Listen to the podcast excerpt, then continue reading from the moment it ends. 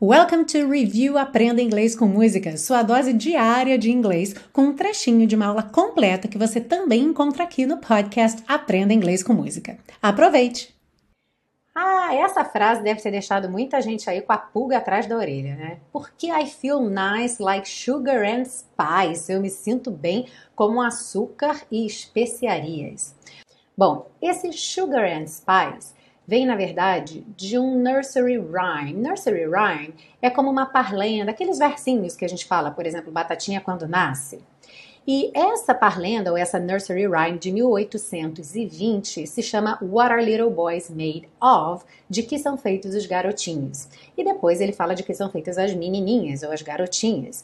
E aí, nesse trecho, diz o seguinte: What are little girls made of? Sugar and spice and all things nice. De que são feitas as menininhas ou as garotinhas? Açúcar e especiarias e todas as coisas boas. Bom, nessa época, século XIX, início do século XIX, açúcar, especiarias eram coisas bastante especiais, raras, não tão fáceis de serem encontradas. Tinha todo um processo de importação que não era simples. Então, comparar meninas a açúcar e especiarias era compará-las a algo muito especial, raro, doce, bom. Ou seja, Sugar and Spice é usado para coisas boas de maneira geral. E ele está se sentindo tão bem que ele se sente like sugar and spice.